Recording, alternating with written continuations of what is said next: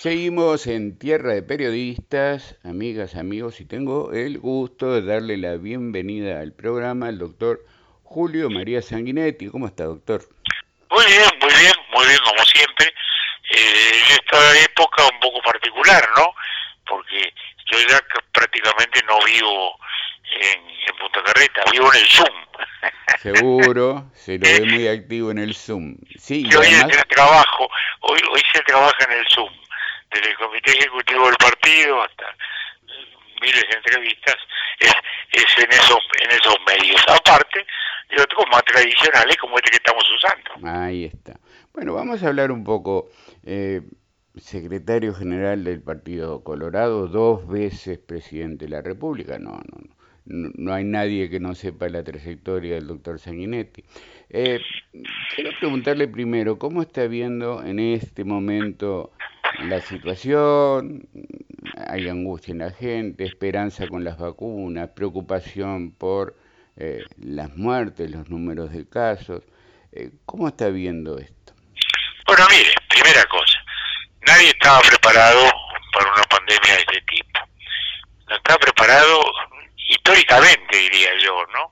Porque en los tantos desafíos de la sociedad contemporánea no estaba uno de esta naturaleza las plagas, pestes, pandemias parecían ser cosas de la historia, cosas del pasado, cosas de los libros y no de la realidad. De modo que esto ha sido un impacto, para empezar, psicológicamente muy fuerte en el mundo entero. Segunda cosa, esto generó, naturalmente, de nuevo, una muy fuerte centralidad del Estado. El Estado, como siempre que hay una crisis, pasó a ser el centro del escenario. Porque todo el mundo mira al Estado cuando hay una crisis económica, sea institucional, sea militar, sea lo que fuere, y en este caso de salud. Razón por la cual los gobiernos adquirieron un protagonismo distinto, por cuanto tuvieron que asumir una especie de rol salvador, una especie de rol paternal, más allá de los roles administrativos o políticos habituales. La gente lo miró con, con necesidad que esto ha sido muy importante. En muchos lugares del mundo esto ha llevado hacia el totalitarismo o el autoritarismo, mejor dicho. ¿no? Y en otros lugares del mundo, felizmente, no, como es nuestro caso.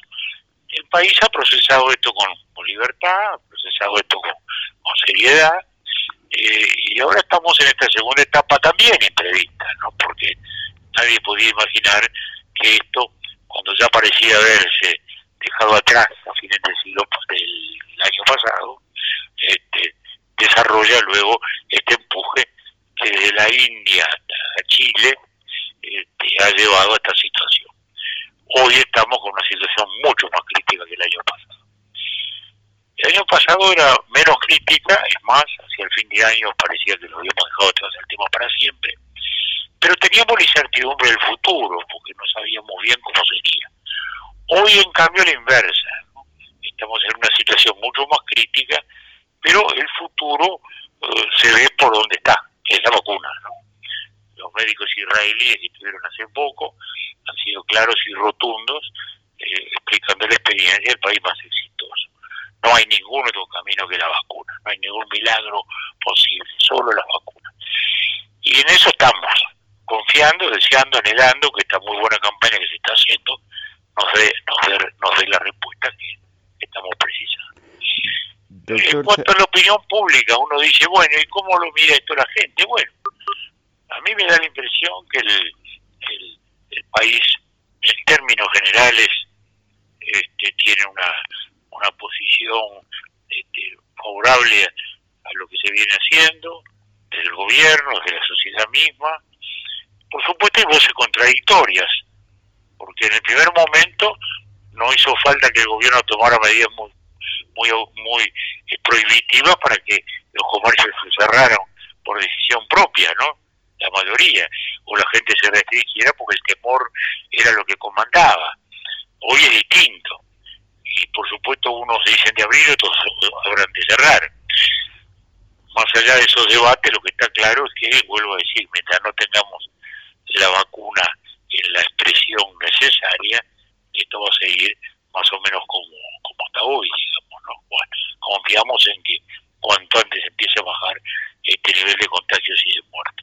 Pero si uno mira las famosas encuestas, uno ve que el ministro de Salud Pública tiene una cota alta de opinión, que el presidente lo mismo, en fin, entonces uno tiene razonablemente que pensar que la gente siente que las cosas se han manejado bien. Yo personalmente creo que sí. Naturalmente, todos ahora somos epidemiólogos, ¿no? Como en el fútbol, ¿no? Que somos todos técnicos, ¿no? Entonces uno dice, ¿por qué no hicieron esto? ¿Por qué no hicieron lo otro? eso siempre va a seguir ocurriendo. Pero lo fundamental es el rumbo este, y además lo que se ha ido mostrando son también los errores este, de quienes han, eh, digamos, discutido. La opción oficial, este, que se ha demostrado más de una vez equivocada, porque al principio era que se iban a, este, que había que hacer una este, un cierre total, un confinamiento, como hizo Argentina, que era el ejemplo, los propios de Argentina, después era el tema de que se iba a desbordar todos los sistemas de salud, que, los este, iban a terminar en una situación catastrófica, no ocurrió, en fin, este, eh, hubo mucha, mucha, desgraciadamente, oposiciones de esa naturaleza. Pero bueno, de modo que acá estamos y confiando en que en tres, cuatro semanas podemos mirar el tema de otro, de otro modo. Todo el país tiene claro, doctor Sanguinetti, que usted tuvo eh, quizás el, el primer político de primer nivel que tuvo una visión clara, estratégica de la necesidad de un gobierno de coalición. Todos recordamos aquella foto cuando usted, eh, siendo un ciudadano, no había siquiera vuelto a la política partidaria activa, fue a visitar a los senadores La Calle Pou, La Rañaga, para plantearles la necesidad de pensar un gobierno hacia el futuro. Eh, se llevó a cabo la elección, se desplazó al Frente Amplio. La pregunta, ¿se formó el gabinete? ¿El gobierno está funcionando? La pregunta que yo le hago es, eh, ¿este es un gobierno de coalición o como algunos analistas dicen, es un gobierno del Partido Nacional con aliados. Usted en algún momento ha planteado la necesidad de una mesa política, de una mesa para definir, trabajar, coordinar. Eh, ¿Cómo lo ve a esto, por favor?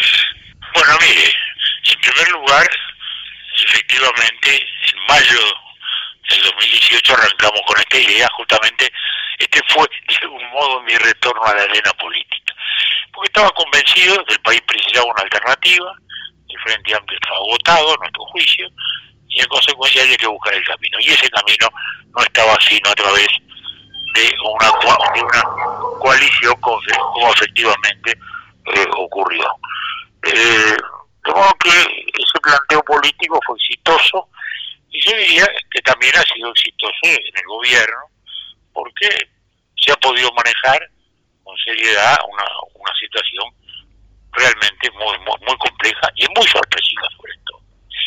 Segundo lugar, el, presidente es un político joven, no había tenido experiencia administrativa, no había sido ministro, no había sido intendente, solo parlamentario. Consecuencia, una cosa es ganar una elección, otra cosa es, valga la expresión, recibirse de presidente. De modo que era imprescindible que el, doctor Lacalle Pou mostrara a su vez su nivel presidencial. Y creo que eso se logró en este primer año de gobierno. De modo que eso es muy importante. El problema lo tendríamos al revés. Si hoy el presidente no apareciera con la fuerza y el vigor que hoy aparece.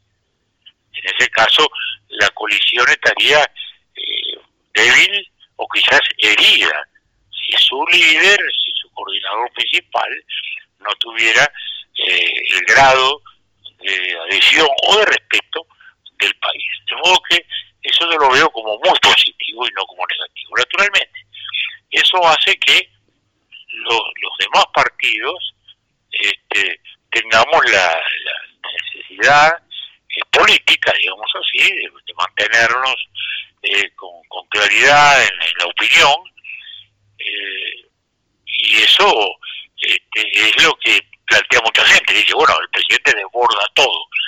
Bueno, yo creo que no es, no es tanto así. El Partido Colorado reconozco que ha tenido su problema, porque eh, su principal figura, su candidato, estaba en la Cancillería, en su mejor momento de, consideración pública, y bueno, por circunstancias políticas este, se va. Fue un accidente muy fuerte para el partido de, de ese retiro, no solo de la Cancillería, sino de la vida política, pues dejó al, partido, digamos, este, sin el liderazgo por la elección interna última. Razón por la cual estamos trabajando, yo en mi caso como secretario general del partido, ejerciendo una labor fundamentalmente institucional y la venimos realizando con mucha alegría y satisfacción, porque todo el mundo está colaborando y hay un gran clima dentro del partido. Naturalmente no están los candidatos, se especula que tal, vuelve Pedro, crece este, bueno, eso ya ocurrirá. Veremos dentro de un par de años, confío y anhelo que así sea. El Partido Colorado no es un partido de ocasión, es el partido histórico de gobierno, es el partido del Estado social, es el partido del Estado laico, es el partido de la responsabilidad en las decisiones. Entonces, eh, representamos muchas cosas este, que son permanentes y que esas son las que nos van a, este, naturalmente, a, seguir sosteniendo y confiando de que, bueno, en el futuro aparezcan esas soluciones políticas. Creo que la coalición va a volver a estar en la próxima elección de un modo u otro, porque difícilmente un partido este, pueda pensar que va a ganar solo, no lo creo, no, no, no lo veo de ningún modo y lo mismo pasa a la inversa en el Frente Amplio, ¿no? con los partidos históricos que formaron el Frente, ¿no? Ni el comunismo, ni el socialismo, ni la democracia cristiana, luego terminaron siendo, digamos, decisivos.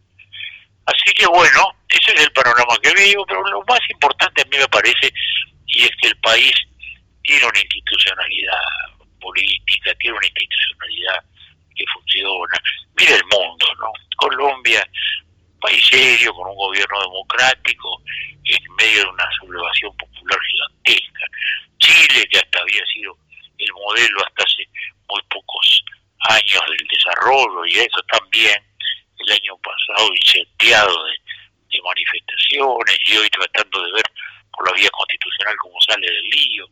Perú sin partidos políticos, con una extraña elección de 10, 15 candidatos, que ahora en una segunda vuelta con dos candidatos que sumados no llegaron al 30% en la primera vuelta, eh, Bolivia algo parecido, Argentina muy enconada, muy dividida, lo mismo Brasil, problemas institucionales, la justicia siendo el factor que divide los conflictos políticos.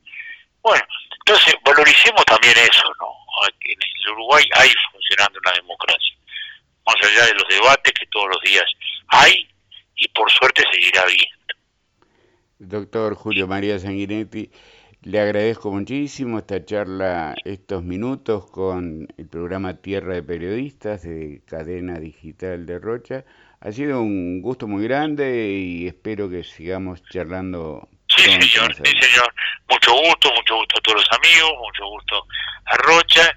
Este, de, los viejos tiempos en que tantos amigos y afectos quedamos, como bueno su padre, todos los, los veteranos de su tiempo, este, Adauto, el negro García Rijo y tantos otros, este, con los cuales convivimos tantos, tantos años y tantas veces. Un gran abrazo. Muchas gracias y, bueno, y, y vuelva el Zoom, que pase pronto.